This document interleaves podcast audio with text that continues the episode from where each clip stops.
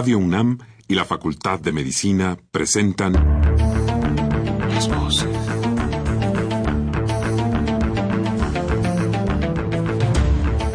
Voces. Las voces. Las voces. Voces. Las voces de la salud.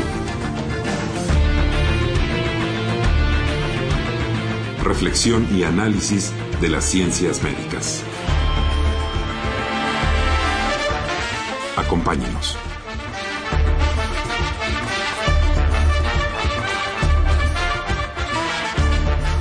Muy buenas tardes, mis queridos amigos, ¿cómo están?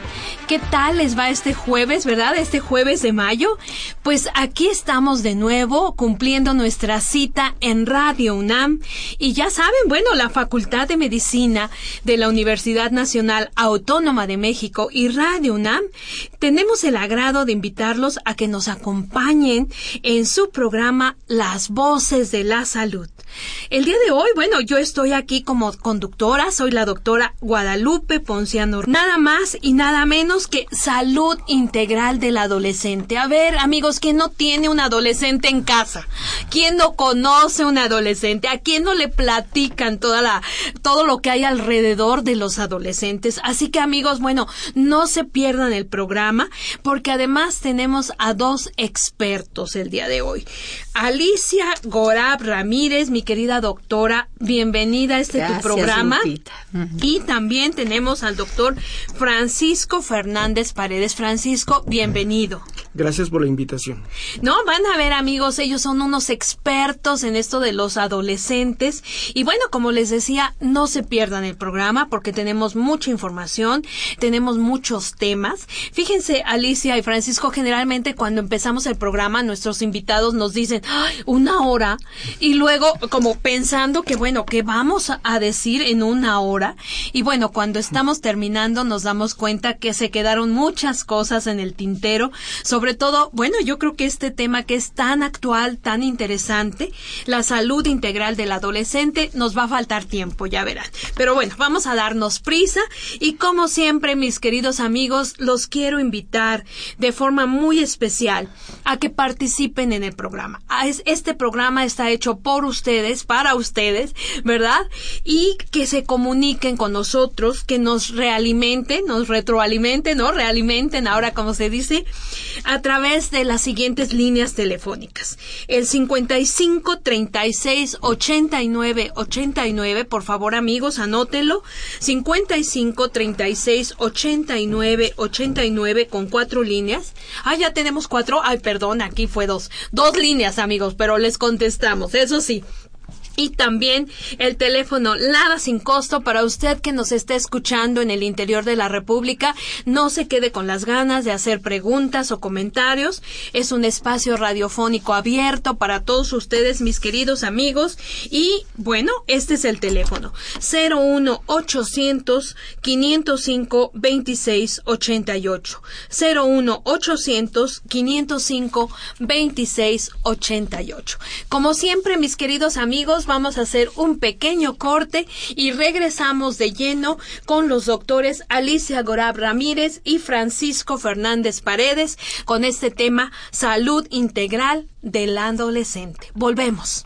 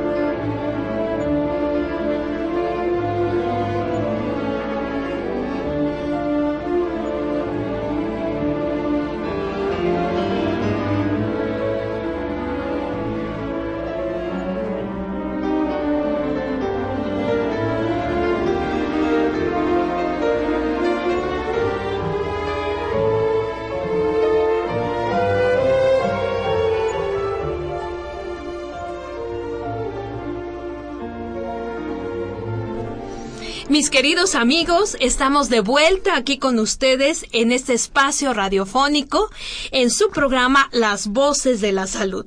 Tema de hoy, salud integral del adolescente. Invitados. Les voy a leer aquí el currículum de nuestros invitados para que los aprovechen, amigos. Es muy importante que ustedes participen en el programa, que nos pregunten, que nos hagan comentarios. Tenemos a la doctora Alicia Gorab Ramírez. Ella es de medicina de la UNAM tiene un posgrado en infectología y una subespecialidad en medicina de adolescentes en el Hospital Infantil de México y en el Hospital de Pediatría del Centro Médico del Siglo XXI.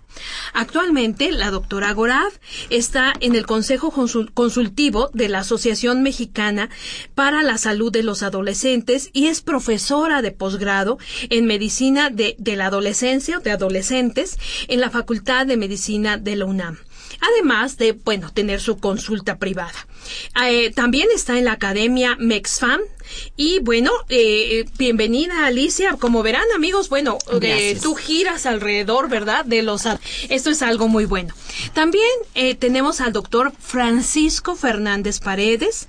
Él tiene una licenciatura como médico cirujano también por la UNAM, una especialidad en pediatría médica en el Hospital Infantil de México y un posgrado en medicina de adolescentes. Fíjense, no sabía que había específicamente medicina de adolescentes. Qué interesante. Actualmente el doctor Fernández es vicepresidente de la Asociación Mexicana del Adolescente, Asociación Civil, y es pediatra adscrito al Hospital Gineco eh, Pediátrico 3A del IMSS. ¿Sí? Ok. Bueno, pues eh, Bienvenidos los dos. y bueno, pues como siempre en este programa, vamos a empezar hablando primero, ¿qué nos define a un adolescente? Ya hablamos mucho de la medicina, ¿no? Aquí las especialidades, medicina del adolescente. Pero ¿qué es lo que define exactamente a un joven? ¿De qué edad a qué edad? ¿O cuáles son las características que nos hablan de un adolescente, Alicia? Pues mira, de una manera sencilla, podríamos decir que la adolescencia es la transición, es una etapa del ciclo vital en que se transita de la edad pediátrica, de ser niño, a una edad adulta. Terriblemente sencillo. Pero detrás de todo eso hay cantidad de marcadores de biodesarrollo, de psicodesarrollo y de sociodesarrollo que van a marcar la forma de ser de un adulto o que intervienen de manera definitiva en la forma de ser y el estilo de vida integral en un adulto. Una etapa decisiva en nuestro ciclo de vida, ¿no? En nuestro ciclo de vida. Francisco, ¿qué, ¿de qué edades estamos hablando? Aquí nos habla Alicia de una etapa de transición, ¿no? Entre ser niño y adulto. Eh, ¿Lo podemos enmarcar en algún periodo específico de edad? Eh, sí, la Organización Mundial de la Salud nos dice que el grupo adolescente es el que está entre la edad de 10 a 19 años. De 10 a 19. De 10 a 19 años. Y este es un concepto importante porque las acciones de salud tienen que tomar en cuenta las, las orientaciones de, la OMS. Eh, por supuesto que las características del adolescente sobrepasan las edades. Puede ser que haya características ya eh, propias de esta etapa antes de los 10 años y frecuentemente vamos a encontrar personas de veintitantos años que tienen características de se quedaron en la adolescencia. De tal manera que eh, limitarnos solamente al concepto de la edad es pobre. Claro. Necesitamos otros elementos que ya comentó de manera inicial Alicia para tomar en cuenta qué es un adolescente. Claro. Bueno, y tú decías, Alicia, una etapa crucial en nuestro desarrollo, ¿verdad? ¿Tú qué te acuerdas de tu adolescencia, Alicia? A ver, me, me, dio la curiosidad. Ahorita me hicieron recordar. A ver, esta es una pregunta fuera de guion, pero, pero me parece que es muy interesante que ustedes que trabajan con adolescentes, ¿tú qué rescatas, por ejemplo? ¿Qué, qué recuerdas de tu adolescencia? mis amigas tus amigas. Las fiestas, la época de, de, de, de, los amigos eran terriblemente importantes. Yo creo que ya les voy a decir más o menos porque la dando, pero era la edad de la psicodelia, ¿no? Ándale. wow, ¿no? Increíble. Unas fiestas maravillosas. Buenísimas, Alicia. maravillosas, una familia hermosa en la que crecí. Yo fui una mujer muy afortunada por cursar esa adolescencia y me encantaría que esta experiencia poderla verter en muchos adolescentes que probablemente no la tienen. Desafortunadamente. ¿No? Que desafortunadamente no la tuvieron. Entonces, pues yo te puedo hablar de mi, de mi adolescencia. Debían de ver a Alicia, mis queridos amigos. Hasta los ojitos le cambiaron. me acordé de los chamacos que también me gustaban, ¿no? y mis amigas. Entonces, eh, la adolescencia es una época de retos para padres, para los mismos jóvenes, los mismos adolescentes, que no es lo mismo ser adolescente que, que, que ser joven, eh, pero también lleno de muchas oportunidades. Y esas son las que hay que rescatar y esas son las que hay que dirigirnos sin descuidar los riesgos. Claro. Tú, Francisco, a ver, ¿tú de qué te acuerdas de la adolescencia?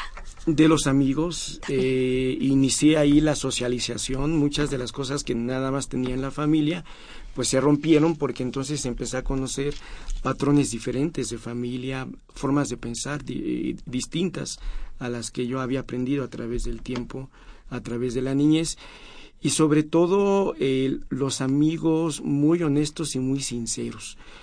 Eh, actualmente veo de manera periódica a los amigos de los adolescentes y son los más, los que recuerdo con mayor cariño porque eran amigos sin condiciones, amigos que nos acompañaban en las buenas y en las malas, que también es un peligro. ¿Por qué? Porque en las malas entonces tendríamos que ver la manera de intervenir oportunamente, ¿no? Entonces, pero de todas maneras, yo estoy de acuerdo con Alicia, mi, mi adolescencia, a pesar de la pobreza que me rodeó en algún momento, pues fue bastante satisfactoria y la recuerdo con mucho con mucho cariño. Es una etapa muy bonita para mí. Claro, y de veras, amigos, deberían de ver qué cara tienen aquí los doctores, como que los hice recordar con esa pregunta cosas muy lindas. La verdad es que la adolescencia es determinante. Decías, Alicia, bueno, ambos mencionaron la cuestión familiar, la cuestión social, los amigos, pero también apareció por ahí cuestiones de riesgo, ¿no? Cosas bellísimas, cosas de oportunidades es donde definimos qué íbamos a hacer de adultos, ¿no? Eh, muchas de las cosas que presentan de las entidades patológicas y los problemas que presentan los adolescentes no se generan durante la adolescencia. Hay, desde la infancia se van formando pero para el personal que maneja adolescentes, quizás la etapa de la adolescencia sea la última oportunidad desde el punto de vista psicosocial, psicoterapéutico, de intervenir para prevenir en el futuro adultos con otro tipo de patologías. Sí, o sea, crucial desde todos los puntos de vista. Alicia, aquí mencionábamos, bueno, ya mencionamos la familia, los amigos, ¿no? El inicio de relaciones sociales importantes en el adolescente fuera ya del ámbito familiar, ¿no? En el estudio, bueno, determinante qué carrera vamos a estudiar, cómo nos vamos a desarrollar en el futuro, pero también, bueno, la parte de la salud. ¿No? Esto que acabas de mencionar, Francisco, es vital, ¿no? Como, eh, bueno, incidiendo sobre la adolescencia, vamos a poder reducir riesgos en el adulto. ¿Qué otros eh, determinantes podrías mencionar tú, además de, de, lo que acabo de decir, Alicia, en la vida de un adolescente? ¿Qué, qué juega un papel importante? Se tienen para hacer ese tránsito de la que es tan sencillo decir, ¿no? La transición de la niñez a la, a la edad adulta. Se tienen que cubrir una serie de requisitos que marcan esa edad y la manera más sana eh, y con, con, menos riesgos para poder eh, sobrepasar estos cinco marcadores que les voy a comentar, si bien no garantizan, sí hacen más fácil el que se llegue a una edad adulta con los menos factores de riesgo. Uno, tenemos que cuidar el desarrollo puberal, que es un marcador biológico de la adolescencia. La pubertad entra en la adolescencia.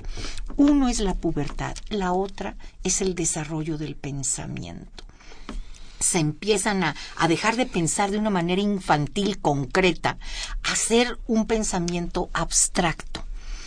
La otra tienen que adquirir una identidad saber quiénes son, identificarse como hombres, como mujeres, como femenino, como masculino, como hijo, como hermano, como lo que, lo que esté en su contexto en ese momento. empieza una autonomía e independencia. Por eso es que en esa edad lo más importante son los amigos. Si bien la familia siempre está, el apoyo familiar ahí está, eh, van emigrando y volteando a ver lo social que muy atinadamente comentabas y que muy atinadamente también coincidimos el doctor y yo en nuestras vivencias, ¿no? Y por último, el adquirir nuevos estilos de vida que van en un contexto histórico y cultural y cada cultura tiene el suyo. Esos son los marcadores, los criterios, las tareas que se tienen que hacer para pasar de la manera más sana de ser un niño a un adulto lo más funcional y sano posible.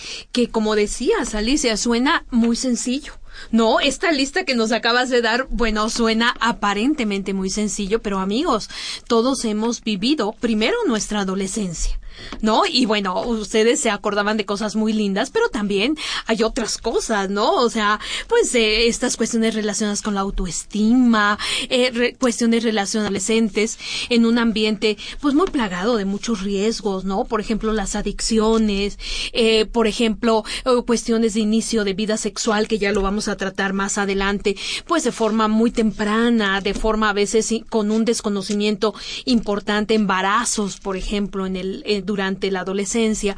Pero, eh, bueno, mis queridos amigos, ustedes tendrán un adolescente por ahí en casa. Aquí nuestra querida este eh, directora nos nos dijo, ¿se acuerdan al principio que habláramos porque ella tiene un adolescente en casa, entonces quería saber qué qué pasa. Pero si les parece, un poquito para ir eh, tocando esto tan interesante que acabas de mencionar, Alicia, podríamos ir viendo tal vez un poquito más de cada uno. Por ejemplo, nos están preguntando que a qué edad eh, inicia. Tú mencionabas como primero de estos marcadores el desarrollo puberal.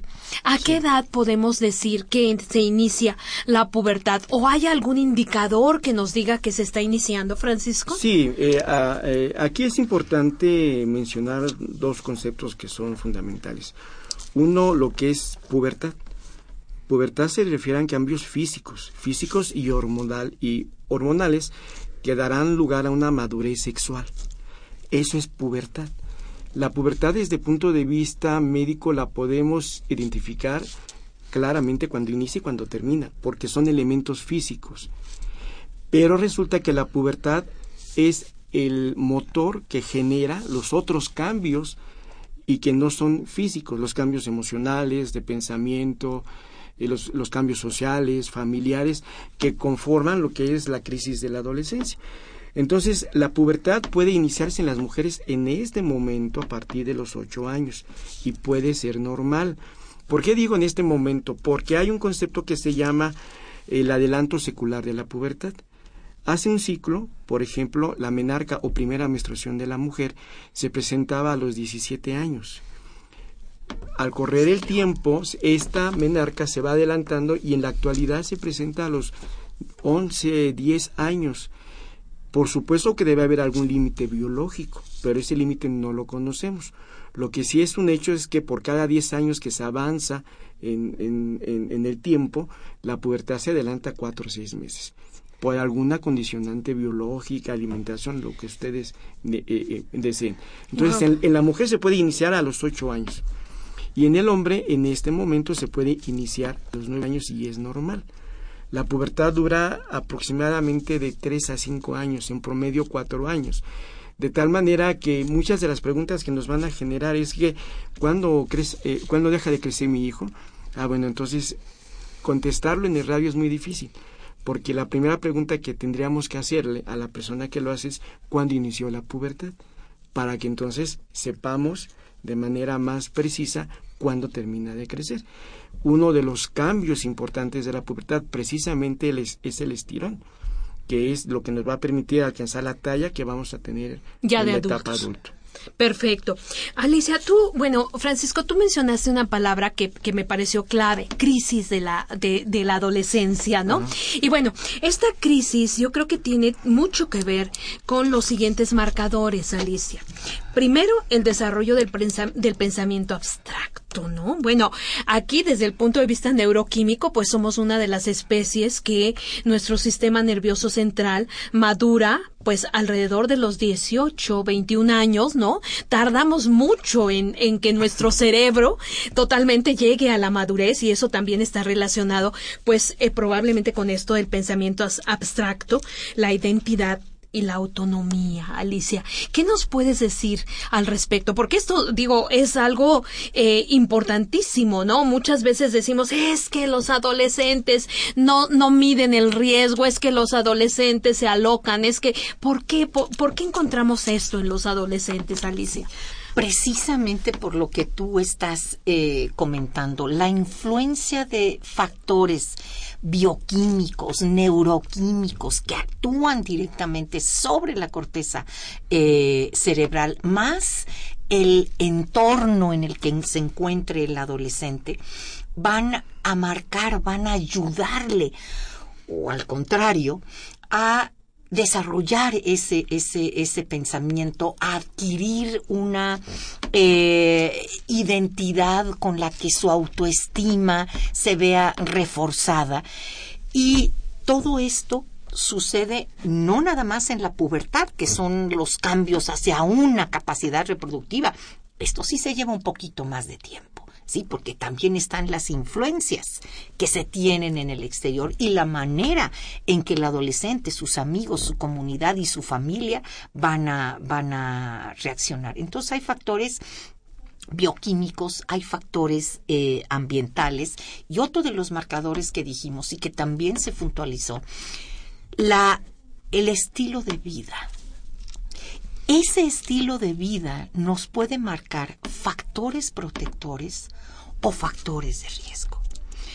Pueden asumir, y es nuestra gran preocupación, la detección de factores de riesgo. ¿Para qué? Para cierto tipo de patología biológica, psicológica y social que se puede generar en este, en este momento. Y claro, todo lo que son factores protectores pues promoverlo. Pero es sobre todo en la adolescencia ya más entre la media y la tardía, es terriblemente importante incidir sobre estos estilos de vida nuevos porque están saliendo de la familia a conocer su entorno. Y hay muchas formas de conocer los entornos, inclusive digitales y electrónicos que a veces siendo tan chiquitos pues escapan, ¿no? Al control eh, parental, digamos, parental, que no es un control de, de regaño, de no es eso, es de la visión del adulto funcional y amoroso hacia sus hijos. Claro. Y bueno, es que estamos hablando de que el adolescente está conformando su identidad, imagínense. O sea, estamos hablando de algo realmente muy importante. Francisco, aquí, por ejemplo, yo me quedo con esta idea muy interesante de Alicia, de los factores de protección y de los factores de riesgo. ¿Nos podrías mencionar, por ejemplo, para nuestros radioescuchas que tienen adolescentes, cuáles podrían ser unos y otros, un poquito para estimular, ¿no? Los factores de protección y para tratar de evitar lo más posible por los factores de riesgo. Sobre todo ahora, Alicia, como tú mencionabas, que tenemos entornos que no tuvimos nosotros como adolescente, ¿no? Por ejemplo, el Internet, que ahora te metes y puedes encontrar cualquier tipo de información, cualquier tipo de cosa sobre la influencia terrible que han tenido los narcocorridos, por ejemplo, para la juventud en el contexto de consumo de adicciones y que los pueden bajar de Internet. Hay algunos sitios en donde tú puedes bajar de manera gratuita este tipo de música que tiene cosas tan violentas y que tú dices, a veces ni uno como adulto, ¿no? La logras entender. Entonces, ¿qué, qué pasaría? ¿Cuáles serían estos factores, este Francisco? Bien, el factor de riesgo es un atributo o característica de una persona o de una población que lo predispone al daño y el factor protector es un atributo característica que previene ese daño. Entonces ese es el concepto de factor de riesgo. Entre los factores de riesgo importantes es la familia, la, la familia disfuncional. ¿Por qué es importante mencionar disfuncional? Porque es la familia en donde alguno de los dos padres no cumple con el rol que le corresponde o los dos no cumplen están presentes físicamente, pero las tareas que le corresponden como papás no las están realizando. Ese es un factor de riesgo, porque una de las funciones de papá y de mamá es por ejemplo, decir que está bien y, que está mal. Lo que decía Alicia, ¿no? Como adultos. Y la contención, pues ese límite y esa contención en una familia disfuncional no se da. Por lo tanto, es, una, es un factor de riesgo. El abandono de la escuela es otro factor de riesgo para embarazo, para adicciones, para violencia, para muchas cosas de ese, de ese tipo. Entonces, aquí en México tenemos una... porque la población menor de 14 años, hasta en el 95% está en el ámbito educativo, ya sea privado o público, están cautivos.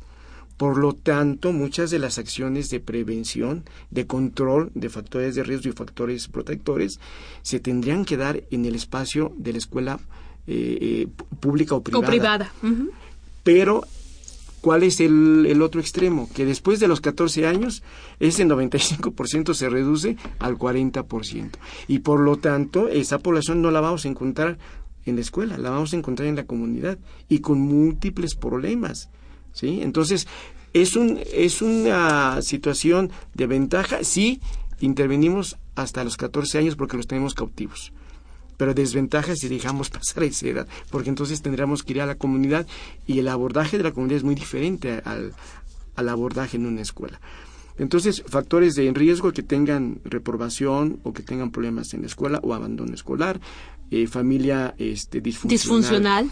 Otro factor de riesgo es que algún miembro de la familia eh, tenga alguna patología, cualquiera. Puede ser patología crónica, puede ser una adicción, es un factor de riesgo para adicción en el propio adolescente, que en la familia haya violencia familiar. Esos patrones aprendidos no por escuela, sino por eh, eh lo que vive el adolescente de manera cotidiana. Son los que se van a repetir en la etapa del adolescente y si no se interviene de manera preventiva, son los que se van a prolongar hasta la etapa adulta y los que van a someter al, adolescente a muchos, a muchos daños.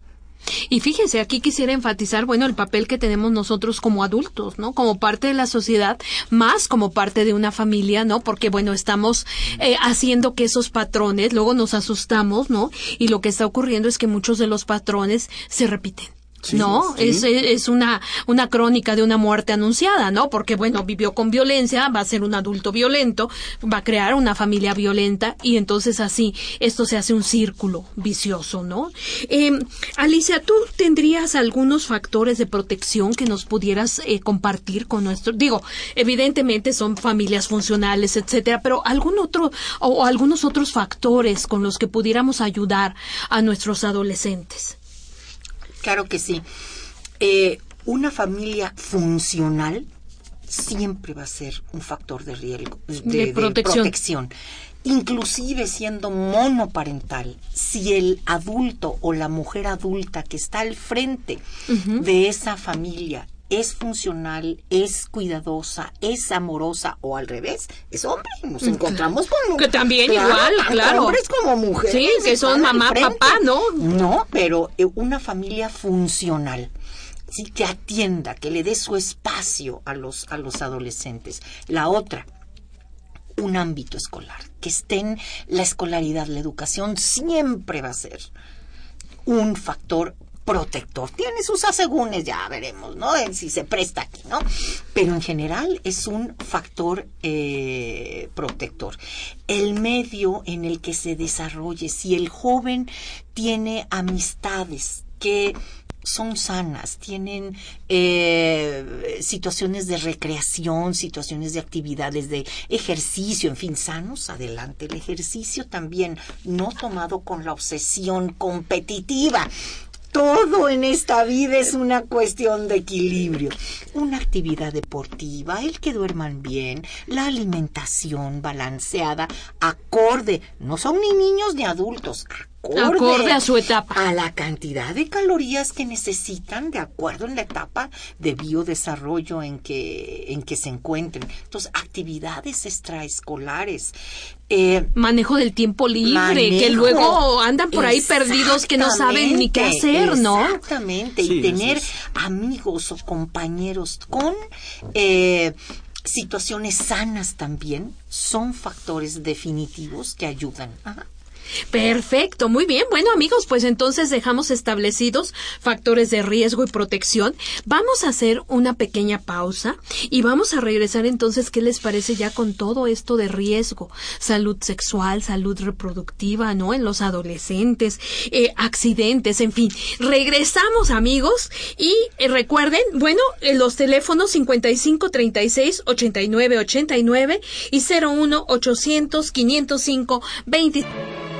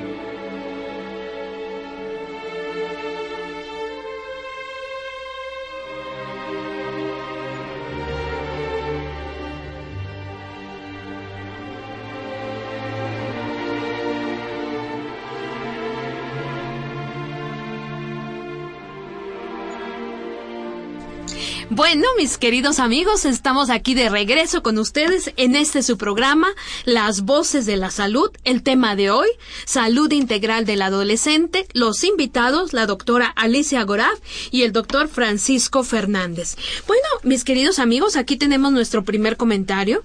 La señora Berta Martínez. Berta, muchísimas gracias por tomarse la molestia de escribirnos. Y es un comentario que creo que, pues, eh, define muy bien lo que acabamos de decir. Me dice, los invitados hablan de una adolescencia exitosa, qué bueno, pero creo que olvidan la parte difícil de la adolescencia, una época también de muchas dudas. Y eso es cierto, ¿no? Creo que lo comentamos.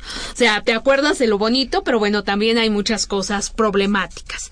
El ambiente eh, le preocupa a Berta, el ambiente de hoy, como nos preocupa, creo que a los invitados me preocupa, le preocupa una servidora. ¿Cuántos jóvenes actualmente no tienen un adulto cercano que los acompañe, que los oriente o incluso que los sirva de ejemplo para conformar esta identidad de la que estábamos hablando o al revés, tienen un ambiente familiar que no les brinda nada de eso, aunado a los mensajes que reciben a través de algunos medios que ahora tienen una penetración impresionante, como son la televisión, en donde parece que promocionan el hecho de tener sexo, en cuanto más pronto mejor, ¿no?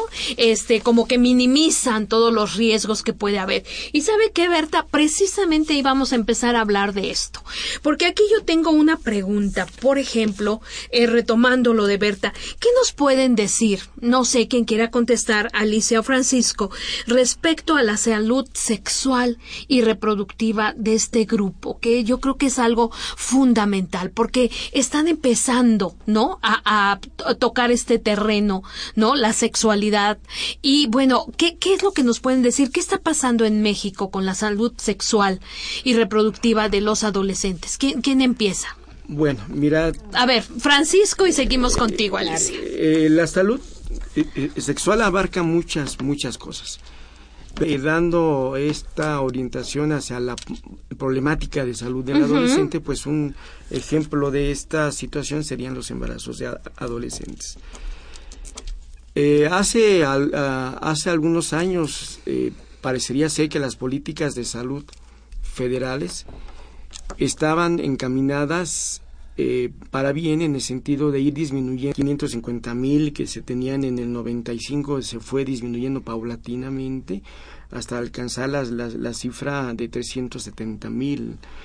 Pero resulta que de 2005 a, a, la fecha hay un repunte del número de embarazos de adolescentes y lo más dramático.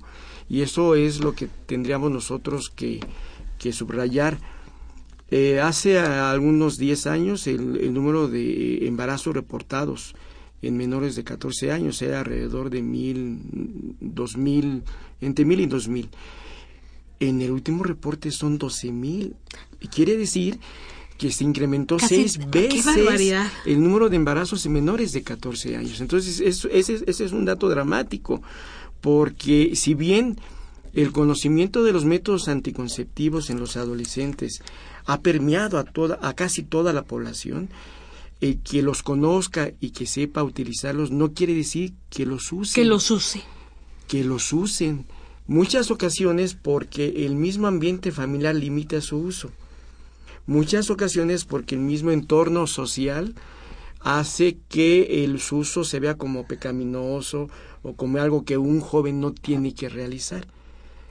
Entonces es importante que nosotros enfoquemos las baterías a la prevención del embarazo en general, del embarazo. Eso es un punto importante, prevención del embarazo. Y que esas situaciones se enfoquen más a la población menor de 14 años. ¿Por qué digo prevención del embarazo? Porque la actividad sexual, si hay un adelanto secular de la pubertad, y cada día encontramos mujeres y hombres de 12, 13, 14 años que biológicamente son maduros, bueno, o sea, poner cinturón de castidad a todos para que no ejerzan su sexualidad está medio difícil. Sí, no, muy complejo. Más bien hay que darles elementos para la toma de decisiones y entre esos elementos mucha educación sexual en donde los métodos anticonceptivos son una parte, pero no todo lo que el adolescente tiene que saber para tomar una adecuada educación. Las baterías deben de enfocarse a los menores de 14 años porque esto es dramático. Esa es una parte del riesgo, digamos, de ejercer la sexualidad. Alicia, pero ¿qué me dices, por ejemplo, de las enfermedades de transmisión sexual, por ejemplo? Que sería la otra parte, ¿no? Por un lado está el embarazo, pero también hablamos de enfermedades de transmisión sexual.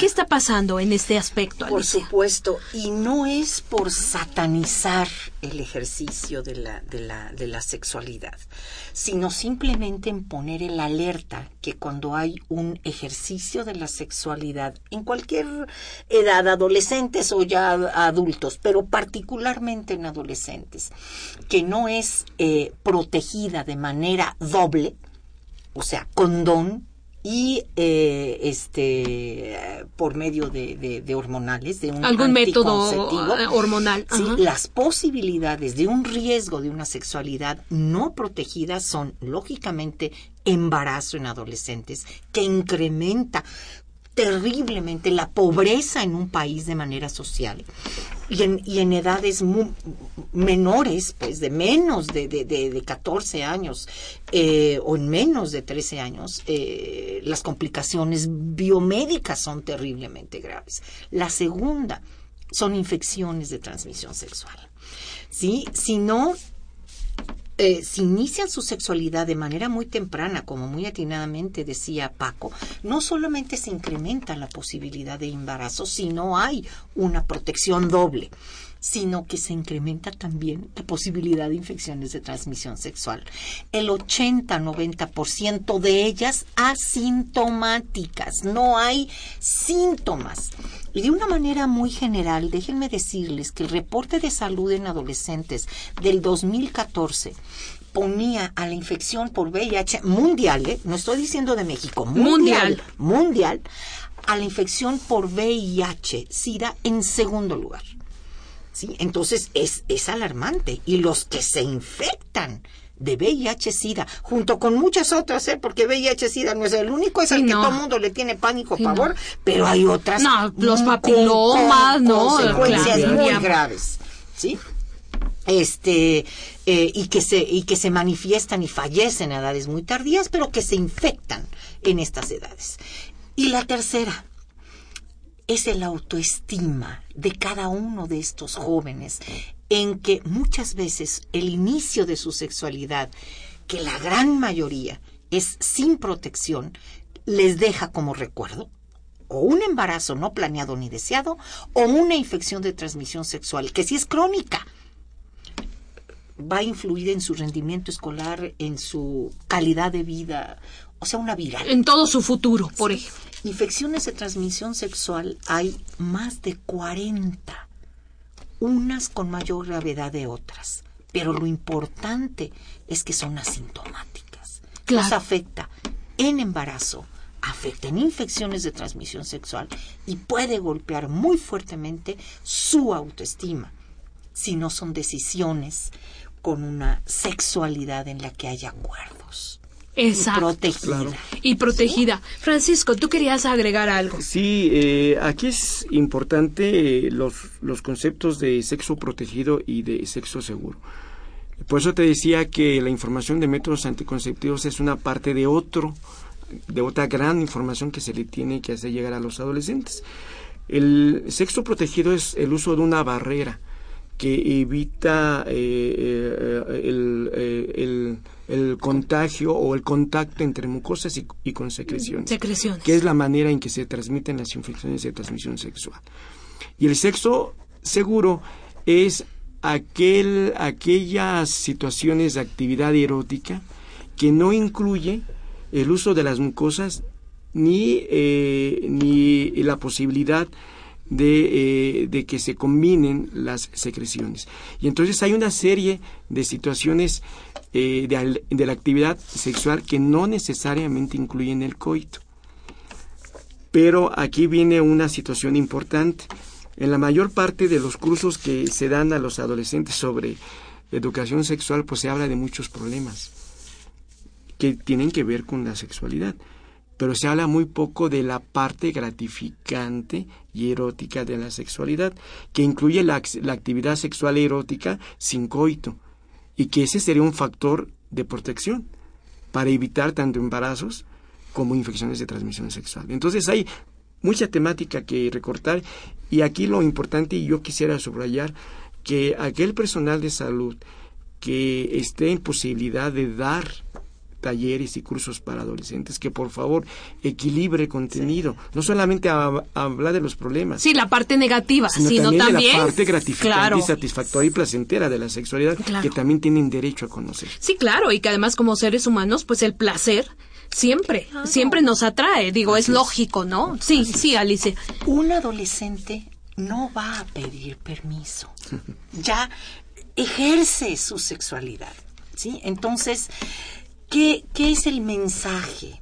Por lo menos que debemos de llevar maestros, eh, eh, equipo de salud, padres, que sea una, el ejercicio de una sexualidad consensuada en que no haya presión y lógicamente mucho menos violencia de ningún tipo, que sea consensuada entre la, la, la, la pareja, que sea protegida, ¿sí? O sea, y, si, y la, la, la protección que sea doble. Y bueno, por lo menos que se conozcan, entre otros factores que hay.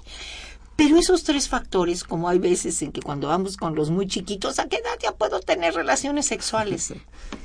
Pues no hay, No hay una, una serie de factores Claro. que a veces un adulto, un adulto no lo tiene para, para ejercer una sexualidad sana en todo sentido.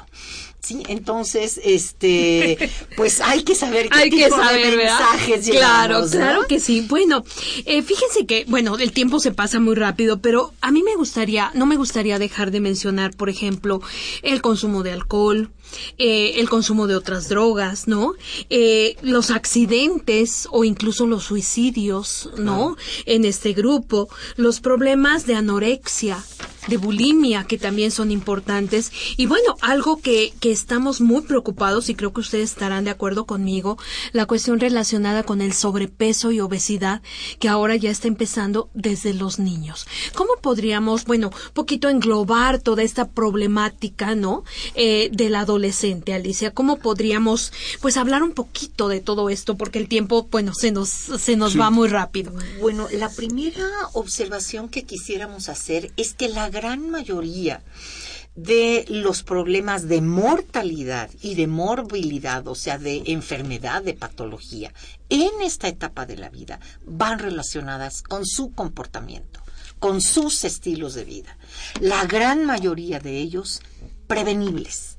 ¿sí? Entonces, la primera causa de mortalidad son lesiones por accidentes de tráfico o de vehículo en todas partes del mundo, según el último reporte de la OMS, Estoy hablando del mundo. Ahorita aterrizamos en México. La segunda causa en el mundo es VIH-Sida. Y la tercera son suicidios. Estas tres lesiones a nivel mundial o causas de muerte se presentan particularmente en hombres.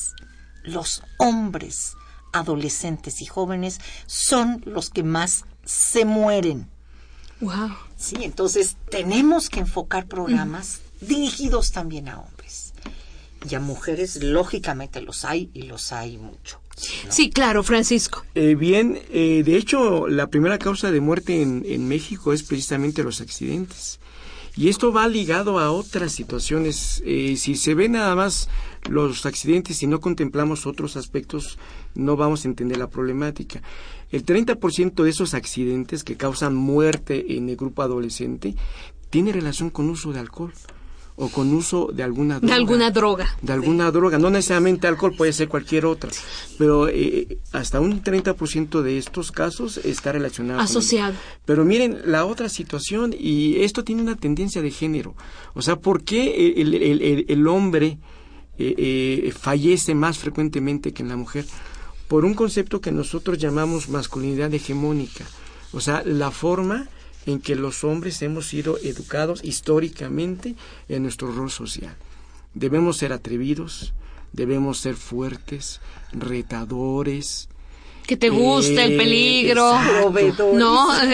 y la mujer más pasiva. Ese Sí, es sí. algo que... Como que- que roles se- que te ha asignado, ¿no? De género, es. la sociedad, Entonces, ¿no? y ahí está esta, esta situación de masculinidad hegemónica, tiene repercusión patológica, están las causas de mortalidad. Primera causa de mortalidad, accidentes en quién? En hombres. ¿Sí? Esta misma situación de masculinidad hegemónica tiene otra traducción a nivel de la mujer. El- el- la primera causa eh, de atención hospitalaria en las mujeres tiene que ver con el proceso reproductivo, o sea, con embarazos y con abortos. Ese es el papel que la sociedad y esta masculinidad hegemónica le asigna, Le las asigna a la mujer. y que se traduce en patología. Claro. Entonces, de alguna manera tenemos que empezar a incidir en cambiar estos, estos patrones de conducta que tarde que temprano tienen repercusión en la mortalidad y en la morbilidad del grupo adolescente. Claro. Bueno, y aquí eh, eh, otra cosa muy importante, programas de prevención.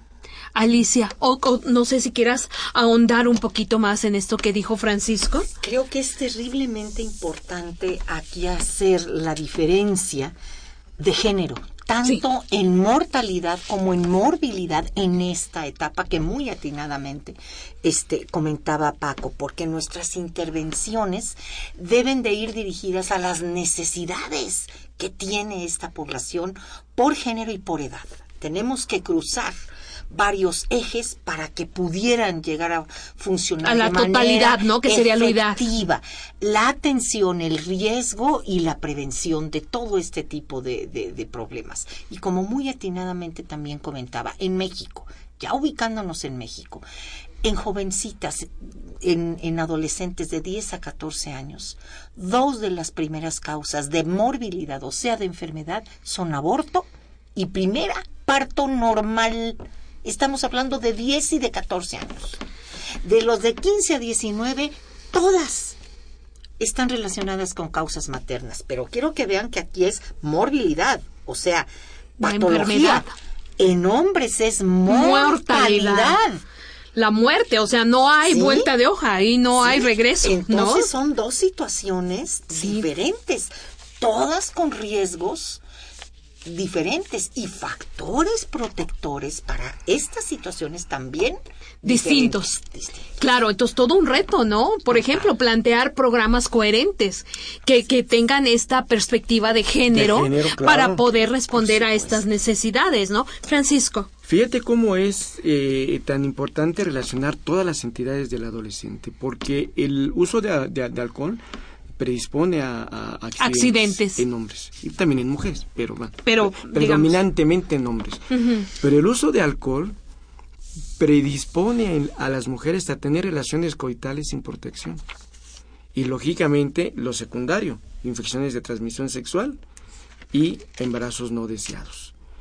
Las mujeres que están alcoholizadas fácilmente tienen relaciones y no solamente con una pareja, sino con varias parejas. Entonces, tenemos que relacionar muchas cosas Claro. para entender la problemática. cómo se van asociando, ¿no? Como si fuera una cadenita, ¿no? O una espiral, no sé cómo la quieran ver, todos estos factores que estamos Y comentando. lógicamente cualquier, cualquier programa preventivo o que intente eh, disminuir las tasas de mortalidad y de morbilidad de los adolescentes, no solamente tienen que ser dirigidos al grupo adolescente, por favor, no. Tienen que ser dirigidos a los padres de adolescentes. Tienen que ser dirigidos a los maestros de adolescentes. Y tienen que ser dirigidos, adivinen a quién, al personal de salud. Porque uno de los obstáculos para que llegue el adolescente es el de salud para que haya una miren por ejemplo cobertura en métodos antico- anticonceptivos las mujeres analfabetas tienen 57% de cobertura de métodos eh, anticonceptivos 57. 57% de cobertura las mujeres indígenas 53 los adolescentes 40% de cobertura, o sea, posibilidad de acceder Todavía a un menos. menos. Y esto tiene que ver con la institución y con, y con el personal de salud. Yo me presento en cualquier centro de salud o, o- o clínica de primer nivel y hay métodos, ahí están. Pero no se usan. No se Exacto. ¿Dónde está el adolescente? ¿Dónde es? Exacto. No, ¿Por qué no llega? Por muchas razones que tienen que ver con la institución y con el personal de salud. Fíjate qué reveladores estos datos y justo coinciden con todo lo que acabas de decir, con el comentario de la señora María. María, muchísimas gracias por comunicarse. Miren, ella nos dice, creo que los padres, lo que tú estás diciendo, necesitan esta información. Ya agregaste los maestros y el personal de salud, porque, por ejemplo, ¿cuál es la adolescencia de un joven que vive en el campo? O de una persona de comunidad indígena. Y tú ahorita, bueno, ya es, creo que quedó perfecto. Sí. O de un adolescente. De las cosas que deben de quedar claro de eh, aquí es que no hay una adolescencia.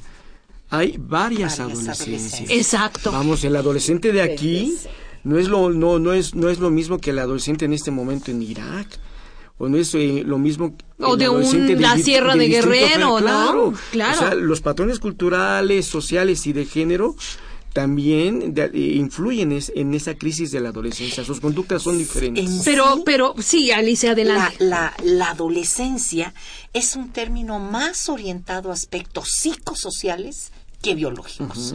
La pubertad es el único aspecto biológico que involucra a la adolescencia. Todo lo demás está en relación psicosocial en el contexto histórico y cultural en que se desenvuelvan esos. Pero fíjense qué interesante. Empezamos diciendo que esto era muy sencillo y ya vimos No, que no, no era es, tanto. Hay diferencias brutales de género, hay diferencias de acuerdo a la cultura, al lugar, ¿no? Entonces, bueno, fíjense qué interesante. No, chicos, necesitamos otro programa para hablar de esto. No hay de otra, porque ¿qué creen que ya se nos acabó el tiempo? A ver, rapidísimo, alguna reflexión así, pero voladísima final.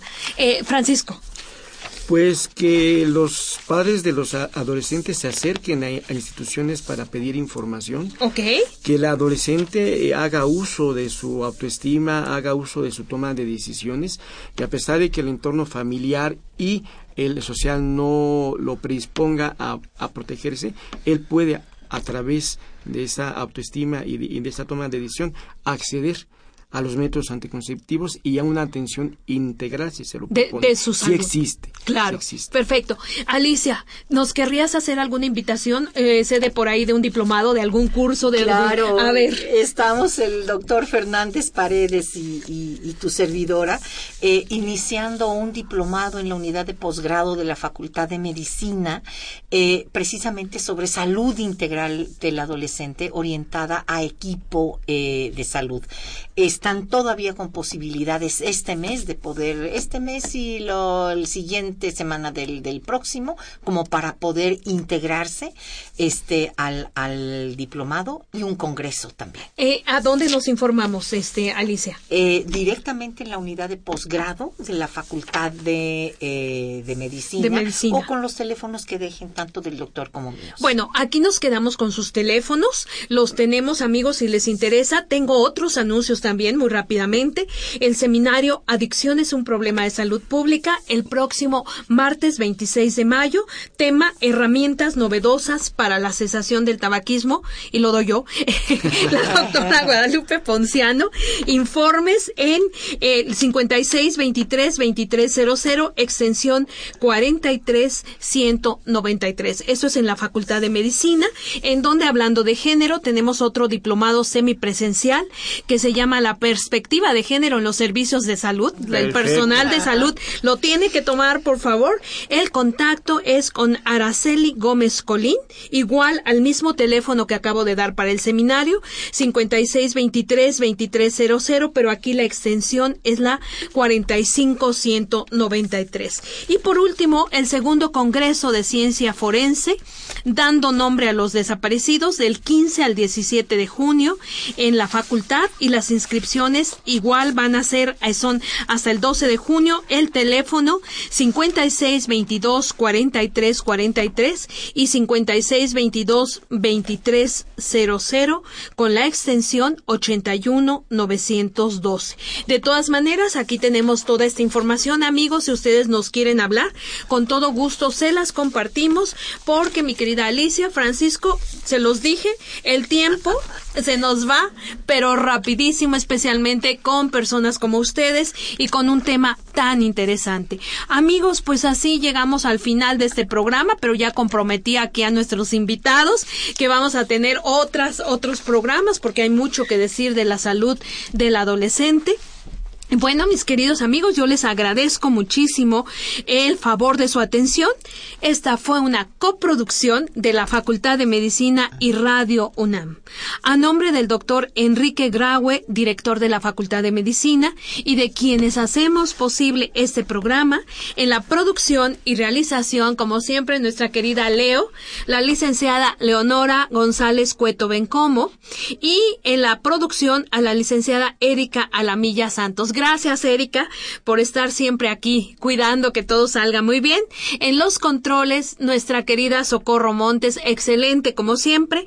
En la conducción el día de hoy, la doctora Guadalupe Ponciano Rodríguez, que tuvo mucho gusto de estar con ustedes aquí, compartiendo este espacio radiofónico y los conocimientos de nuestros queridos invitados que nos ayudan a hacer este programa. Mis queridos amigos, pues con esto nos despedimos, pero no sin antes recordar que tienen una cita aquí con nosotros en Radio UNAM los jueves a las 12 del día en su programa Las Voces de la Salud, en donde siempre tratamos temas de salud, como su nombre lo dice, pero de forma muy interesante y en donde los compartimos con todos ustedes los conocimientos de nuestros invitados. Así que ya saben, nos escuchamos el próximo jueves. Que tengan una linda semana.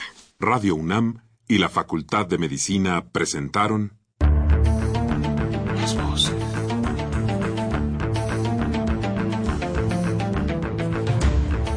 Voces. Las voces. Las voces. Voces. Las voces de la salud. Reflexión y análisis de las ciencias médicas.